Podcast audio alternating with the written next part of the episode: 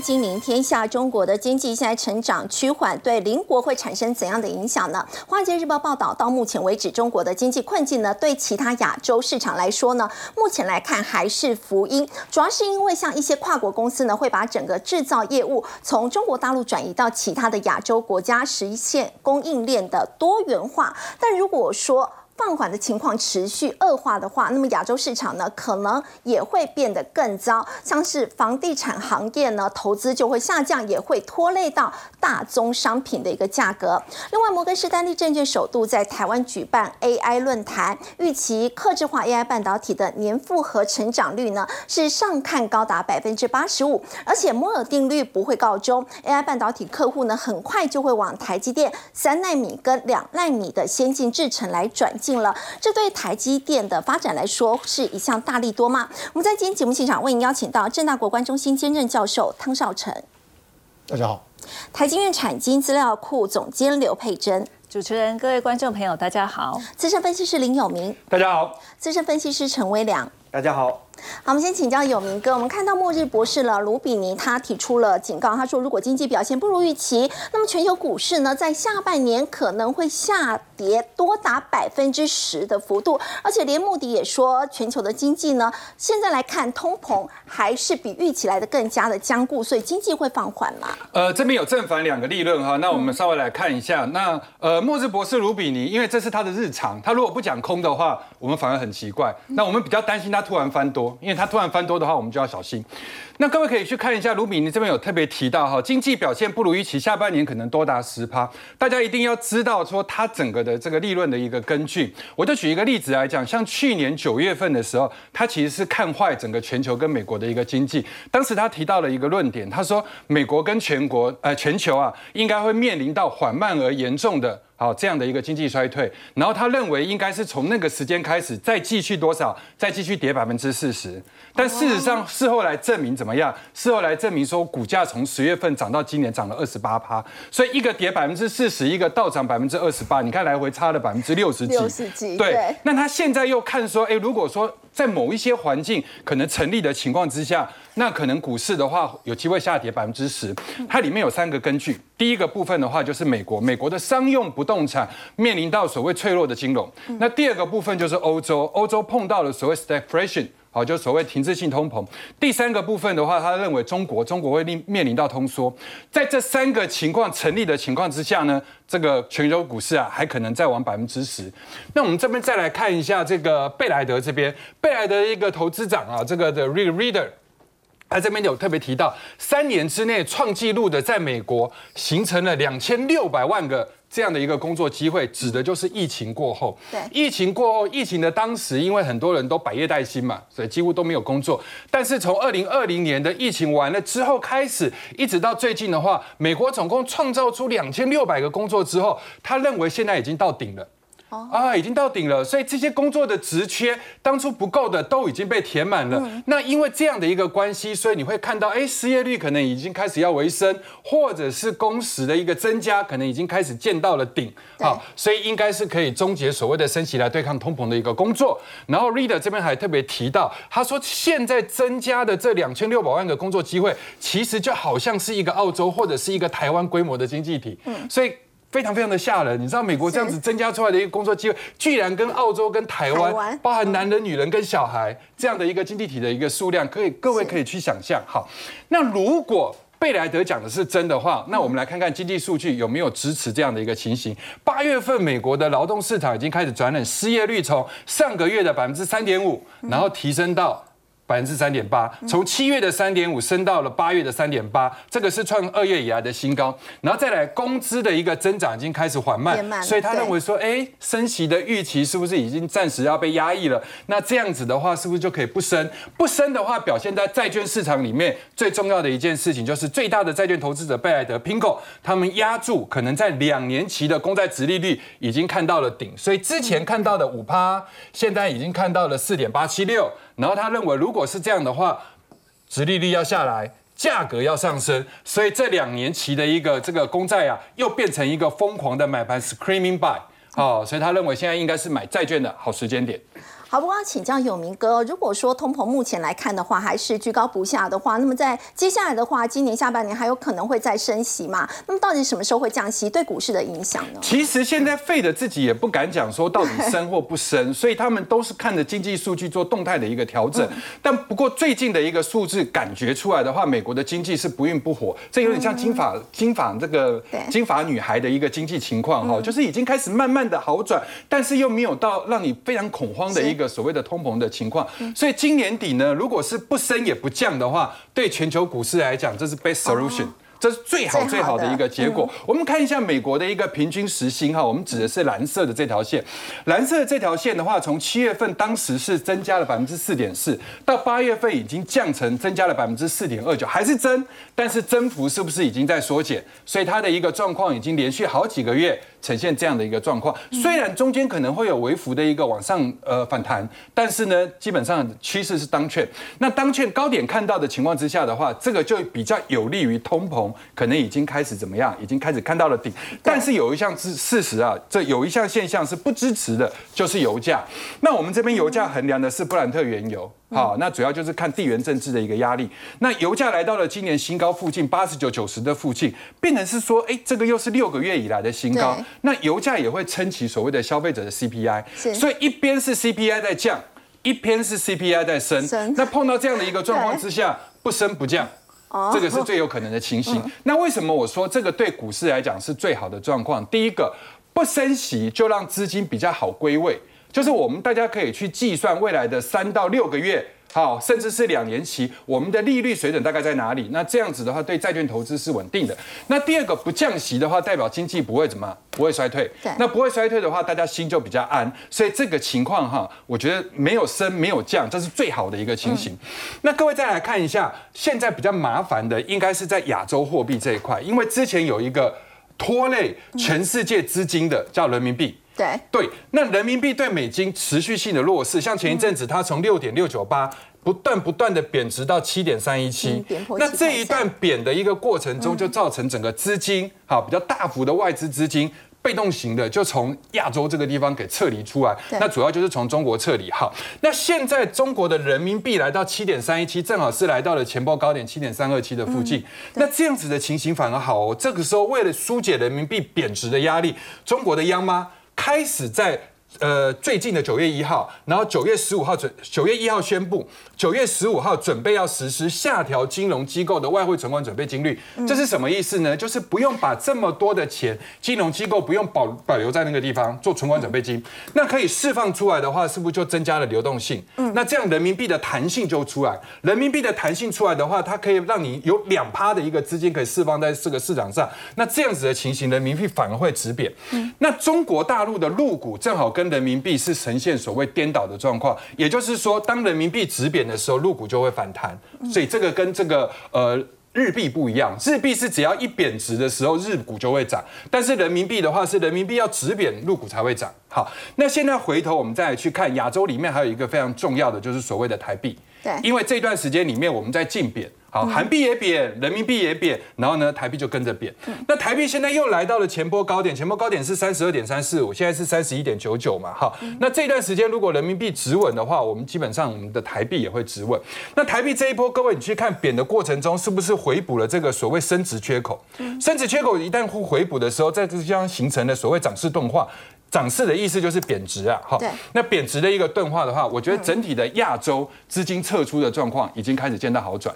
还有有明哥在最近市场认为说，在九月应该是不会升息的几率是高达有九成以上。那如果这样的话，台股在第四季有没有机会挑战万八？有，现在比较更在想的一件事情是十一月到底会不会升？如果按照刚刚那样的一个逻辑推演的话，杀推的话。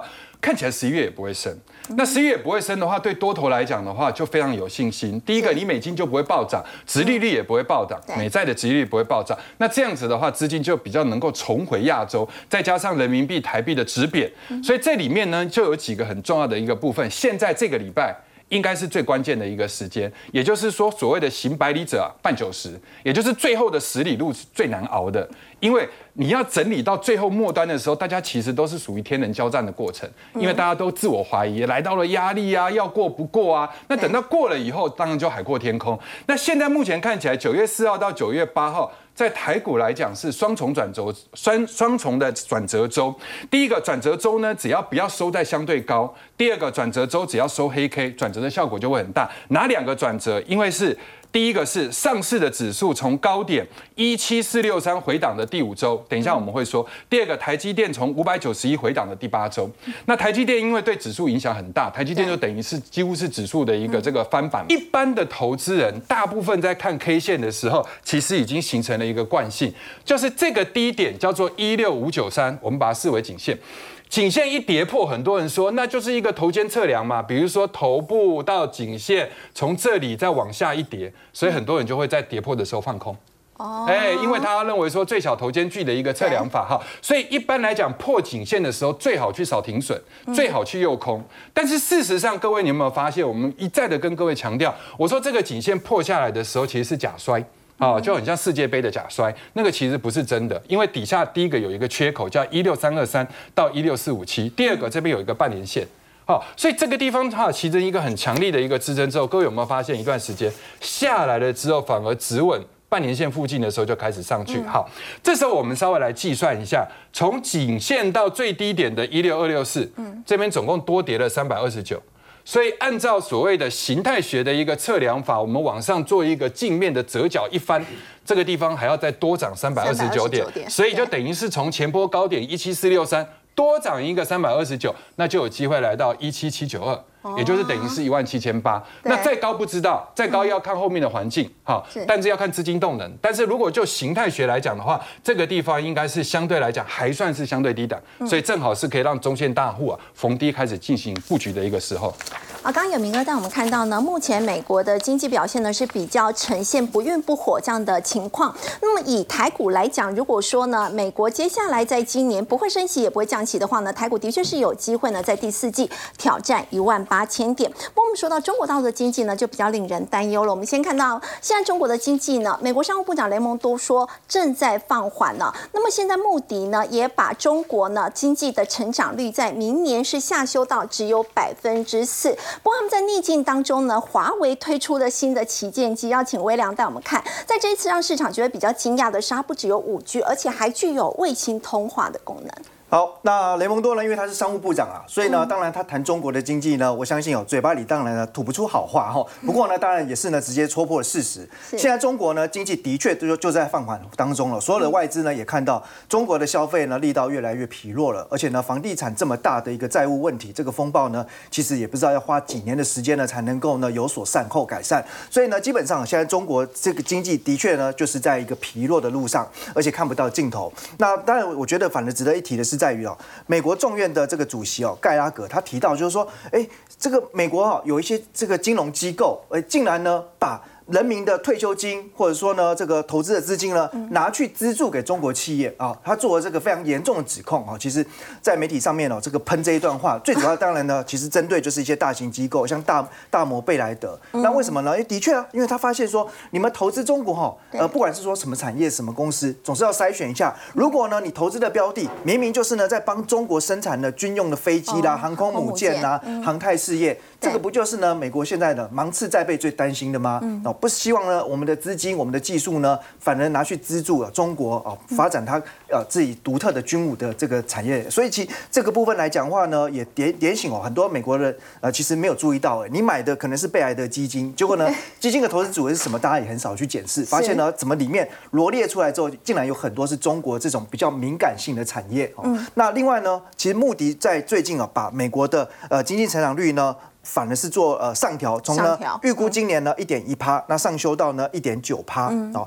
那其实讲到目的哦，那我们知道，因为美国现在有三大信评机构，里面有两家都已经呢调降债务平等，对。那唯一还维持不变的就是目的，所以它其实相对来看的话，对美国的经济还是比较有信心的哦。换句话说呢，你发现它是上上修的，代表呢它不认为美国呢会进入到衰退。那同时呢，它也下修哦，明年呢中国的经济，那从原本的四点五趴下修到四。趴，所以看起来呢，美呃美国的经济正在好转哦，可是中国的经济呢却是越来越弱势哦。那所以呢，未来的一个挑战将会越来越严重哦。不过呢，看完这些坏消息之后啊，其实呃中国呢在这个昨天哦开始了在线上线下同步开卖哦，这个华为的 Mate 六十 Pro。那其实呢，这个从一开卖之后不到一分钟了啊，其实基本上大概几秒钟呢就全部秒杀销售完毕了哈。那这个其实呢，看出现在哈大家在等这个华为的新机哦，哦的确是有所期待的啊。那为什么呢？最主要就是呢，哦网络上呢大家去做一个实测之后，发现说它其实是用了四 G 的技术，但是呢，哎却能够达到五 G 的速度。好，因为呢，大家就直接用它的一个上网的一个速度来做一个比较哈，跟呃苹果的 iPhone 十四 Pro 来做比较，发现呢这个网速其实完全没有差异。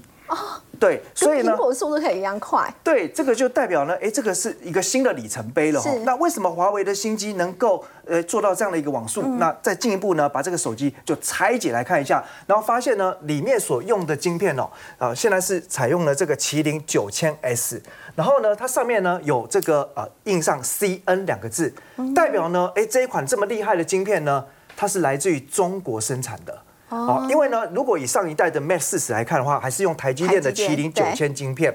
哦，那这一次呢，如果真的是 CN，那代表是中国呢第一款完全从自己的设计到生产完全自主化的手机诞生了，那就是这一款哦，华为的 Mate 六十 Pro。好，那当然在网络上就有很多的讨论，也可以说是一些传言。那有人认为说，哎，会不会呢？这 CN 这两个字是造假？哦，这有点呢示威之用的哈，告诉大家其实中国做的哦，那其实呢背后真正的代工的操刀者仍然是台积电的五纳米。哦，不过呢这个说法呢其实已经被呃知名半导体分析师陆行之打脸了。他个人推论呢，他认为呢麒麟九千 S 呢应该是采用中芯的 N 加二的制程技术。所以真的是中国自己做的。如果真的是这样的话，是不是美国对？对中国的这个全面的封锁是失败的呢？对，因为其实呃，从贸易战以来哦，其实整个华为算是就是已经。被整个全世界的智慧型手机市场已经呢边缘化了，哦，已经呢这个已经不在这个角逐的行列之之内了哦。但是呢，如果这一次呢，哎，能够突破这个封锁的话，那大家就要重视，哎，到底现在中国发展所谓的半导体自主化技术已经到了一个什么样的层级？那陆行之是提到哈，这个麒麟九千 S，他认为应该还是采用了中兴的 N 加二制程，那这个等于就其实就是所谓的七纳米制程啊。哦，那以目前来看呢，其实七纳米哦，它还不。不需要用到 EUV，只要用了 DUV，也就是深紫外光的曝光机台就可以生产了。那只是说在良率部分呢，还是偏低的。所以其实现在大家看到哦，可能卖的很好，可是问题后面的量可能还是没办法放大。好，那再来以目前来说的话呢，因为这个时机点吼也算是非常巧合哦，所以呢，呃，外国媒体就报道了，哎。这个呃雷蒙多来访中哦，结果呢就在这个时候，华为宣布推新机哦，会不会这个就是一种挑衅的行为哦？就是希望让呃美国看到呢，其实中国呢就算受到这些年来的不管是说封锁还是压制，对制裁，那还是呢。呃，突围成功了，所以这次呢，华为哈华丽归来。那那当然呢，哦这一次的热卖，有人认为就是一方面代表呢，美国的贸易战呢看起来呢这个结果是失败的，而且呢以民族意识导向之下哈，可能会投射在这一次哦华为新机的热卖程度。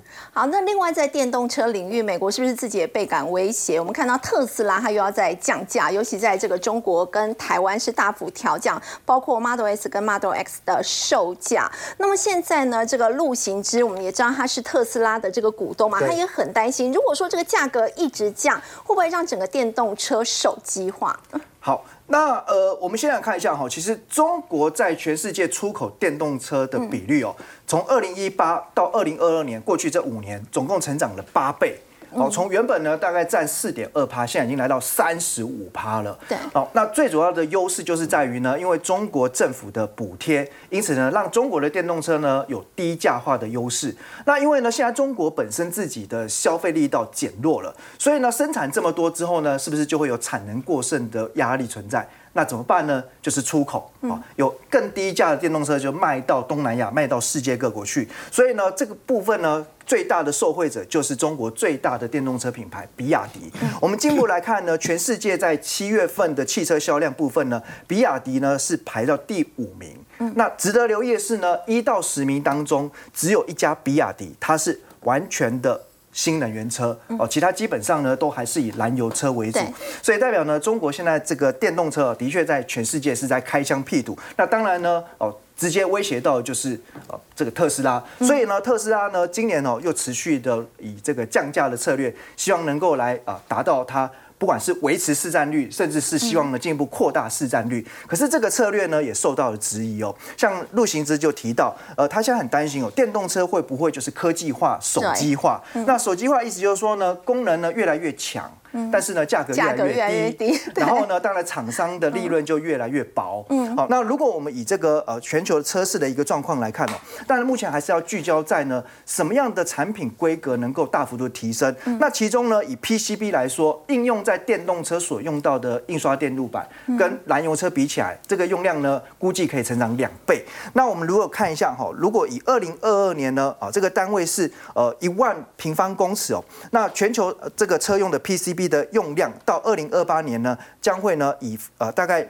七点一趴的年复合成长率来进行推升，好，但是如果进一步拆解来看呢，你所看到浅蓝色的这个部分呢，指的是呢燃油车所用的 PCB，那深蓝色的部分则是呢电动车所用到的 PCB。那可以看到，其实呢，从二零二二到二零二八年呢，燃油车所用到的 PCB 呢，反而是呈现了衰退六点六趴。那电动车的部分呢，则是大幅度成长，而且呢是以三成以上的年复合成长率。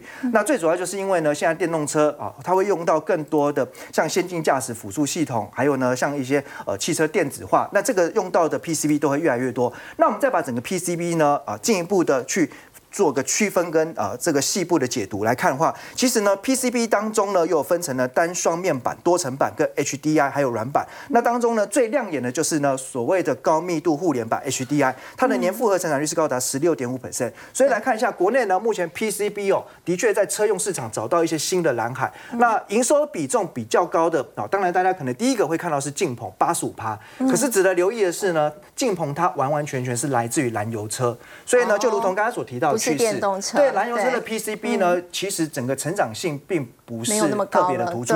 对，那再来我们看到呢，如果是以这个呃见顶来看的话，车用比重呢来到二十七点三趴，那电影的比重呢是来到七成，当中七成的部分呢有两成是来自于电动车。那的确可以看到这两家公司哦，不论是就获利的表现上，或者说在筹码优势上面，八月以来呢，投信陆续的买进，投信一直在买超，对，所以股价的走势也比较强劲哦。所以如果说对于呢呃未来电动车的发展趋势上面呢，你担心会呃在整车的部分有一些杀价的现象化，那就着着重在呢规格升级的 PCB，那其中又以呢投信锁定的见顶跟定影为主。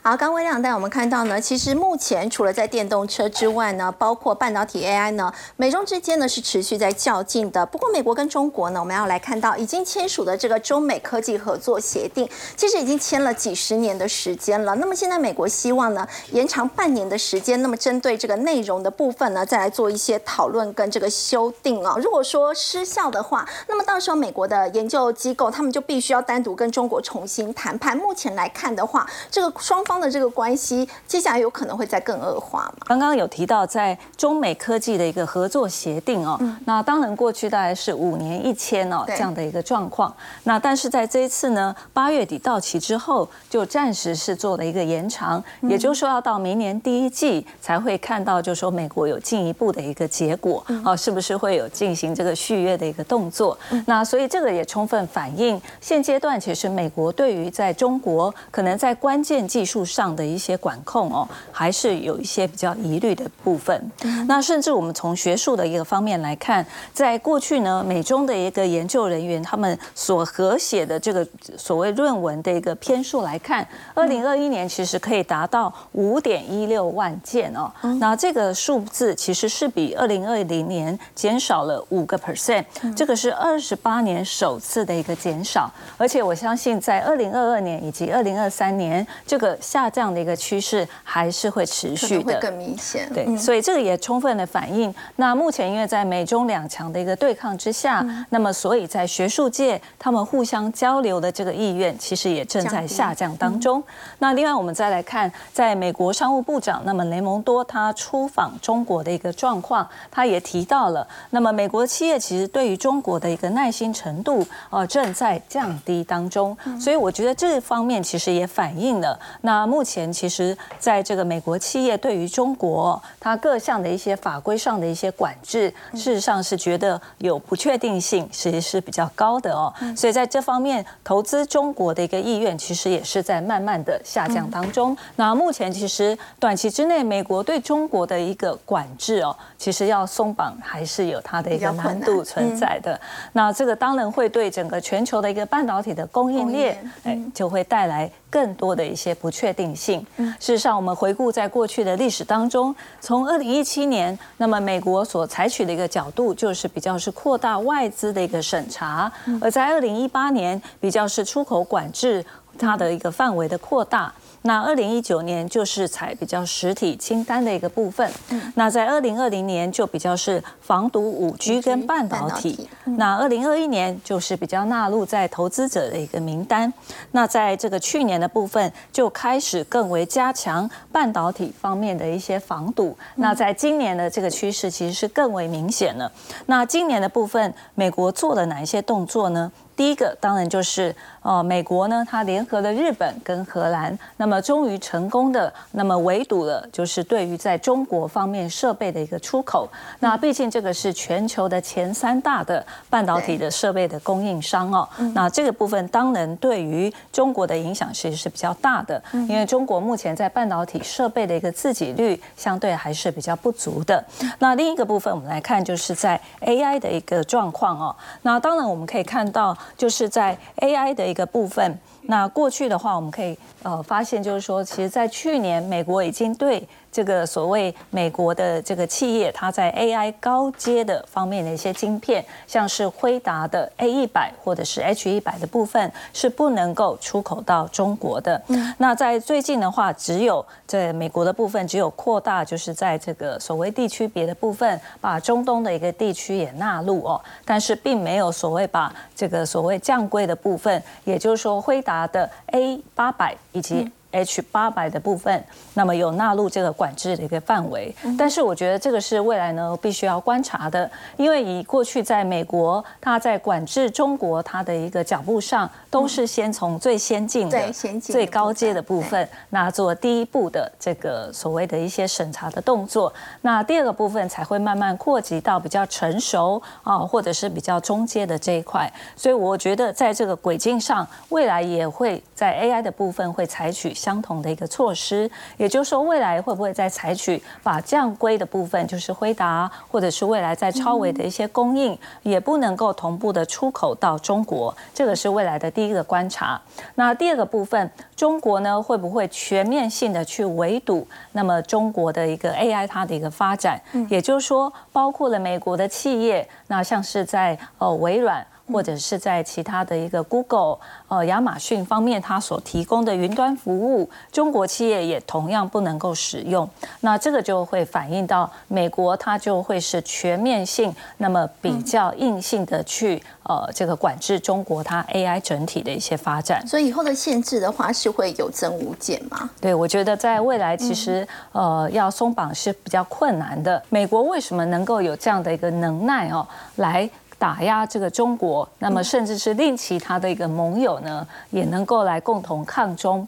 最主要选边站这样是。那最主要就是美国，它拥有的是全球半导体重要的一个生产要素。第一个就我们刚刚有提到的半导体的设备，全球的前三大就是美国。荷兰以及在日本，那么总计已经高达了这个八成以上的一个市占率。第二块在关键的一个晶片，像是 FPGA，我想不管是 Intel 收购赛林，呃，收购这个阿尔特拉，或者是 AMD 收购赛灵思，这全部都是美系的业者所掌控的。那另外在 EDA，我们也可以看到，除了德国的西门子以外，那当然包括了在这个呃其他的新思科技或者是易华电脑，这个也都是美系。系所掌控的。所以在这个方面，当然美国就可以令其他的这个盟友呢，呃，可以来共同来抗中。那最后，当然我们看一下在中国的角度。那刚刚其实呃，这个魏阳也有提到在华为的部分哦。那我想近期的这一款这个九千 S 的这个麒麟的一个晶片哦，我想它的部分呢，确实是由中芯国际哦，以这个 DUV 的一个设备，那么不断的采这个多重曝光的一个这个方式，那么来达到七纳米的一个生产。但是现阶段其实它是比较用这个所谓迂回的一个采购跟生产这样的一个方式，来达到现阶段他们产品的一个推出。但是不管是在良率或者是在这个生产的一个部分，未来要放大，其实都有它的一个难度。所以我觉得在这次华为的呃这一款的一个晶片，其实对于在市井美国的这个意涵比较大一点。就是你在限制我，我还是做得出来的。是是，但实实际上背后的一个这个后面的一个商业利益，恐怕或者是要拿到跟国际的一个水准来做比较是比较困难的。所以现阶段我们还是认为，现在美国对于中国，不管是在人才流或者是技术流，还是在持续的阶段当中。那目前呢，中国它其实在国产化的一个比例上，大概还是介于十六到十八个 percent 左右。但他们的目标其实应该要达到七，二零二五年要达到七成。那我们给各位观众一个数据，就是说去年其实在中国呢，半导体关闭的一个家数其实是高达了五千七百四十六家，比前一年的三千四百二十家还要高出的相当多。所以这还是反映了中国现阶段在半导体发展它的一个困境。好，刚刘总监呢，我们看到中国半导体呢，现在在美国的这个制裁跟限制之下呢，发展依旧是面临到这个困境的。不过我们来说到美中关系呢，持续的剑拔弩张哦。美国商务部长雷蒙多呢，在接受了 NBC 专访的时候，他也有提到，他说美国不会卖先进的半导体晶片给中国，让他们呢去提升他们的军事能力。另外，美国总统拜登呢，在今天他也表示说呢，在 G 团体领袖高峰会的时候，这一次呢，这个习近平是。不会出席，这让他觉得其实是还蛮失望的。要请教这个汤老师，所以下一次双方有机会可能要见面的这个时间点，可能就要等到比较年底十一月了嘛？我觉得不乐观啊。为什么呢？就是说，因为现在啊，中方跟美方之间，美中的关系啊，确实缺乏互信啊。因为中方讲了，他说：“哎，我们上次讲好的事情，你们都是讲一套做一套啊。譬如说打台湾牌。”啊，你跟我都讲好了很多事儿，我们要合作。可是呢，实际上你们做的完全跟你讲的是不一样的。所以说，双方之间的这个互信啊，已经降到冰点了啊。另外呢，就说这个习近平前呃几天呢，才从金砖。峰会回来，那个在南非嘛啊，那金砖峰会这次好像还蛮风光的啊，因为有六个国家又加入了啊，那下一次可能就变成十一个了，那还有好几个十十几个国家呢，哎，他们也准备要加入啊，那所以说这次是蛮风光，而这个所谓的金砖会议啊，其实它就是针对这个 G7 来的啊，那 G7 那现在这个 G20 呢是 G7 的一个扩大版。对。那所以说，你说习近平要来啊，两边下注，好像跟他的这个行事风格是不太符合的。所以说他，当然他觉得现在再加上跟印度的关系好像也并不是这么样的友善。那所以说啊，那就请这个国务院总理李强来代替吧。啊，那所以说他这次他可能就不去了。当然可能还有这个旅途劳累啦什么的等等这些这些这个健康原因都包括在内啊。那另外还有一个非常重要的原因呢，就是刚刚前面几位都谈到的呢，就是大陆经济确实啊不太啊不太呃 发展的这个不太好，意思就是说它比如说失业率很高啊，因为它官方估计的这个这个数字呢是年轻人是百分之二十啊。但现在盖牌了吗？一方面盖牌，因为我最近去了嘛啊，去到那边他们讲了，他说这个百分他们自己人讲的啊，他说这个可能要加一倍啊。一倍，所以有可能四十几年轻人，大概两个就一个失业吗？年轻人差不多哦。那现在怎么算呢？现在这个情况是怎么样的？就是说，你说这种情况在其他国家，你是会有暴动啊？哎，可是大陆那边平平稳稳啊？为什么？第一个，农村的效果，因为农村啊，它就像一个海绵一样的啊。对。你城里面有工作，我就农民工了，我就去了啊。那城里面没工作，我就回来了。嗯。回来我在家里面。那起码还可以混口饭吃嘛，啊，那城市的怎么办呢？我这次去我也问了一下，他说啊，有好几万的硕士生啊，就做这个小哥啊，这个啊这个外卖小哥，而且还有几十万的大学生同样做这个工作。那你说这个算不算失业呢？那这个东西当然也就等于说没有办法说那么样的精准的来计算。也就是说，在城市里面，他们起码也都还可以糊口。而且还有一个状况呢，你像一般的亚非拉国家啊，他们都有贫民窟。对。你看看中国有没有？没有啊，对，而且乞丐都好像看不到啊。那为什么是这样？那当然就是我刚刚所说的这些原因加在一起，包括农村，包括这个哎，包括城市里面的这些打工仔等等的这种这种方式，就吸收了这些所谓的啊这个找不到工作的人或失业的人，而让他们。能够糊口。不过中国现在为了要重振这个民营企业，他们也宣布要在内部设立一个民营经济发展局。其实这个消息的确有激励入股，在今天早盘的时候还有出现强涨这样的一个情况。那么要请教汤老师，到底有没有用？不知道，我觉得目前大概应该还算等于说要一个救急的方法。啊，意思就是我刚刚讲了，我说这些失业的这些人，你要怎么办？你比如说他一年他有一千万的大学毕业生，他要投入到这个职场来，那你现在你看这么高的这个失业率，那就是让这些人他他必须要有所安置，你要给他一个出路。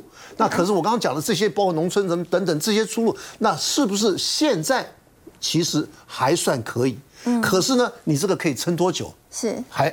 我觉得很难说，所以说他们才有这个挽救经济的这个所谓的啊这个民营经济发展的啊发展的这个发展局啊来帮忙来促进啊这个啊学生的就业或年轻人这个就业，我觉得短期间一定会发生一些效果。可是呢，到底长期是如何还很难说。包括还有他的那个大的地产商啊，有几个大地产商现在也面临到非常呃难以挽救的这种困境。那这样子的话，那你说这个整体的这个状况是不是真的啊？能够说让我感觉到是不是短空长多的这种情况？嗯，我觉得要进一步观察。好，我们先休息一下，稍后回来来关注的是台股在今天大涨了百点以上哦，其中汽车类股的表现是相对比较强势的。我们稍后来看到在今天攻上涨停的艾姆勒，他呢董事长是如何让公司呢在五年的时间就可以转亏为盈呢？先休息一下，稍后来了解。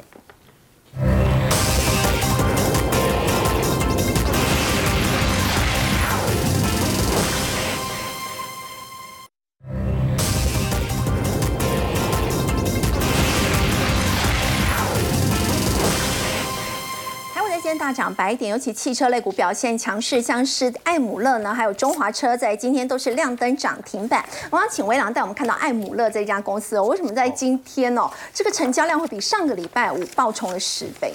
好，既然讲到量呢，我们就先来看一下它的量价结构啊。对，今天带大量最主要是面临前高呃，毕竟这个地方呢会有一定的解套压力。好，但如果真的让它突破的话呢，大家其实看看这个技术面上面来看，它还是属于一个上升的架构。那这家公司呢，其实如果就近几年它的营运表现来看哦，其实还蛮特别，是在于它原本的毛利率呢有超过两成，嗯，还不错。哦，但是呢，慢慢的递减为个位数之后呢，截至今年的上半年，其实公司呢又转为亏损了。哦，那。但我们知道，一家公司呢，如果有技术，然后再配合呢，你的订单量增加，第一个一定会先反映在呢，就是营收。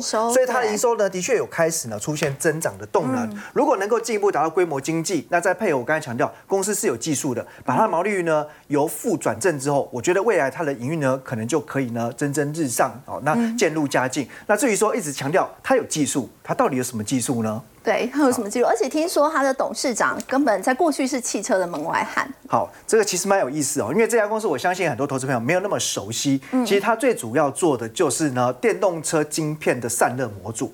哦，电动车电子化之后呢，会不会产生很多热能？哦，那你要解决这个，就需要用到呢艾姆勒的散热技术。那其实我们看到哦，董事长呢到现在还是很年轻了哈。林启胜呢，他其实原本是从事房地产相关的工作，包含代销。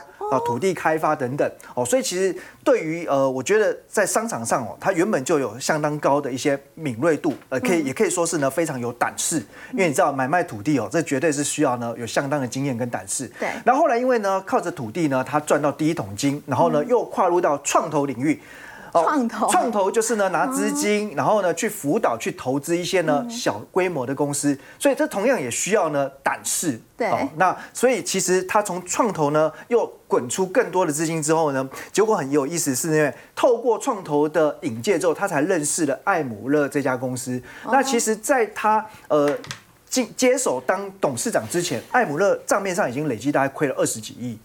结果他就是呢，在二二零一二年的时候呢，哎，接触到艾姆勒之后，他忍不住哈，从原本投资者的角色，因为我们讲他原本是创投嘛，对，干脆呢他自己接手了，变成董事长，亏二十几亿，可能是别人眼中的烫手山芋，他怎么敢去接？好，那原因就在于他就发现哦，呃，其实艾姆勒很可惜的就是，它是有技术的公司，对，那一直以来呢，就是发展了所谓的粉末眼睛，嗯。哦，那其实，在整个成型的技术里面呢，粉末眼睛比起呢像锻造或者是说像压铸。哦，其实它的技术门槛难度是更高的。那它能够呃带动公司转型哦，是因为呢，它一接手之后呢，它从人员上面去发现到，哎，管理其实是有问题的。所以呢，大概花了两个月的时间，一一的把这个高阶主管找来面谈。哦，那从呢包含执行长、总经理呢都谈过一轮，就谈过一轮之后，发现呢这些一级主管全部走光光了。谈过一轮之后都离职了。对，因为他发现呢，因为他看了公司报表，发现其实公司真的是有技术，所以有订单。在他接手的前一年呢，营收还有做到一亿多，可是亏了九千多万。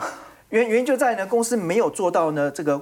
管理的职责，哦，没有把这个成本费用控制好，所以问题是出在这些一级所以第一个就是人嘛，哦，那人的部分呢，呃，去了一批没关系，他就去呢念台大 EMBA。那我们知道呢，EMBA 有这个卧虎藏龙嘛，对，所以找了很多呢，哎，高阶的经营人才来进驻。那第二件事情呢，哦，要把这个技术发扬光大。现在呢，呃，他其实做的这个散热里面呢，哦，它采用呢比铝还要更好的就是铜，所以它在整个散热技术当中呢，就能够领先全球。那再来。呢，还有就是抓紧大客户。那在目前呢，全球车用电子呢三大供应链，包含英菲林、德福、德尔福，还有呢德国马牌。那这三大客户呢，它通通呢都是他们长期合作的呃这个客客户。所以呢，其实。在目前，它在全世界的电动车的车用散热部分呢，市占率是超过三成的。哦，那当然公司呢，其实在过去哦曾经因为呃也一度在新贵市场就引起轰动，因为当时它挂新贵的时候，大家也是认为这个呃技术呢，应该将来会带来很多源源不绝的订单动能啊。不过呢，但也碰到呢全世界的一些车市的起伏状况哦。不过当初曾曾曾经公司哦这个目有喊出哦目标是要上看两百元的股价哦，但是呢呃现在看起来呢营运上面还还差。有一段差距，还是有一段不小的差距哈。但但我们我们想哈，其实，在现在电动车，因为还是在一个高速成长浪潮之下，那如果公司的确能够呃秉持它呃这个过去所累积的客户资源跟它的专业技术的话，未来只要它的营收规模开始做大，然后配合毛利率转正的话，呃，我认为长期的想象空间还是有了哈。不过建议大家，如果你对这家这家公司的投资有兴趣的话，短线上面还是以量价参考为主。好，刚刚微良特别提到的是在营收，我们休息一下，稍后回来就要来看八月的营收呢，已经陆陆续续在公布了。那么这些营收表现比较亮眼的个股，是真的有反映在他们的股价上吗？接下来还有哪些潜力股可以做观察呢？我们先休息一下，稍后回来。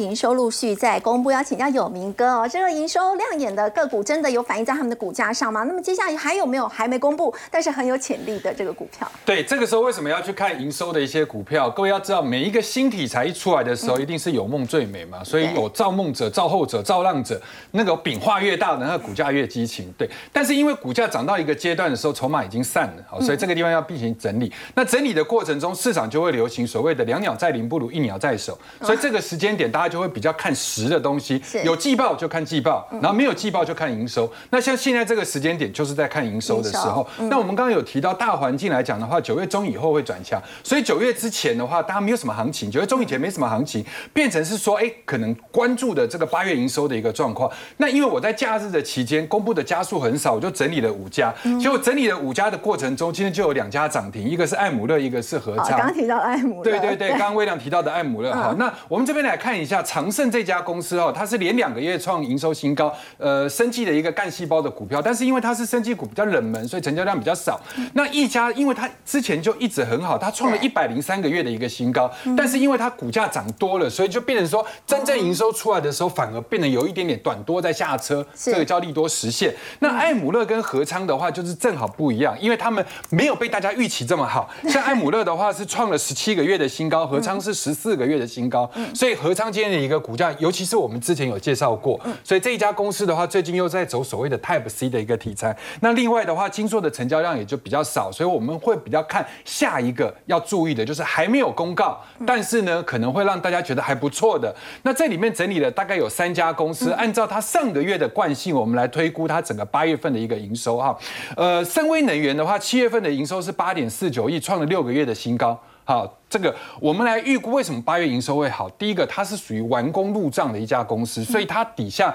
包含它的子公司富威能源有标下台电二期的一个统包工程，大概是五百三十八亿元的一个这样的一个营收规模。还有在张斌这一块的话，总共有这个所谓的陆运风机。那因为从七月开始就陆陆续要认列，所以我们认为它八月份的营收营收啊，应该还会再比七月更成长。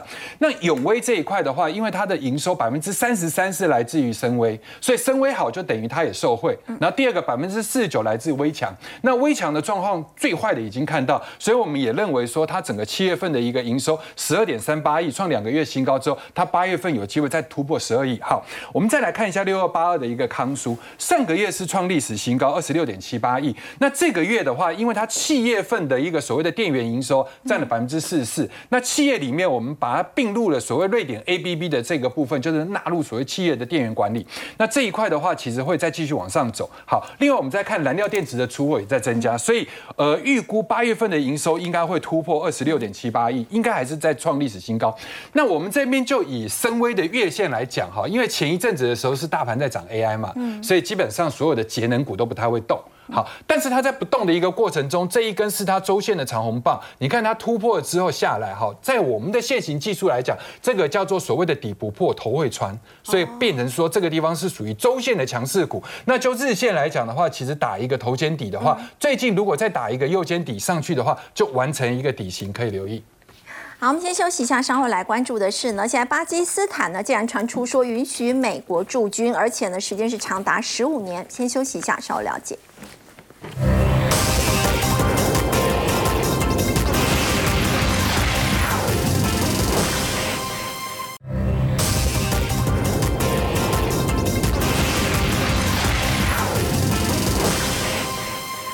拜登呢，在九月十号就要出访越南了。那么外界认为说，美国现在不断的在挖墙角呢，会刺激到中国大陆。另外呢，现在也传出说，原本跟中国大陆哦，汤老师比较让人家觉得讶异的，大家都觉得巴基斯坦跟中国大陆的关系是比较好，但是现在竟然是允许美国驻军，而且时间竟然是长达十五年。这个是不是十五年还很难说啊？因为现在一下子要呃让我们来接受，或是让我们来相信这种状况呢，可能我觉得还必须要观察一阵。因为现在巴基斯坦啊，它当然因为美国的这个压力啊，或者美国的这个引诱啊，就使得它有一点点松动了。因为原本对。巴基斯坦跟中国呢是铁杆兄弟，铁杆兄弟是什么？他是说巴铁会不会倒向美国？你巴基斯坦不管怎么政党轮替，他都还是要跟中国的关系保持非常非常啊紧密跟友善啊，就是因为他跟印度是死敌，嗯。啊，跟印度是死敌，那中印呢又不睦，那所以说中巴呢就哎就呃这个一拍即合了啊，这个当然有它的历史的原因啊，那现在就是因为美国介入了。那美国介入的话，那当然你说这个巴基斯坦，它是不是有可以松动的空间？现在就看出来了。我们现在听说的，当然这个是还没有得到证实的，意思就是说，它可能给美国一个这个无人机的军事基地。那是不是照你刚刚所说的十五年啊，或者说是真正的这个啊传统的军事基地？我觉得可能一下子还做不到，因为印度跟这个，因为美国跟印度的关系是很好的。你看，比如说印太。啊的这种什么四四个国家的这个呃机制啊什么的，那美国在这种啊跟啊巴基斯坦的这个关系当中，他当然也要顾及到啊印度的态度。那所以我觉得他不会一下子这么快，好像说啊我立刻就跟你签了十五年，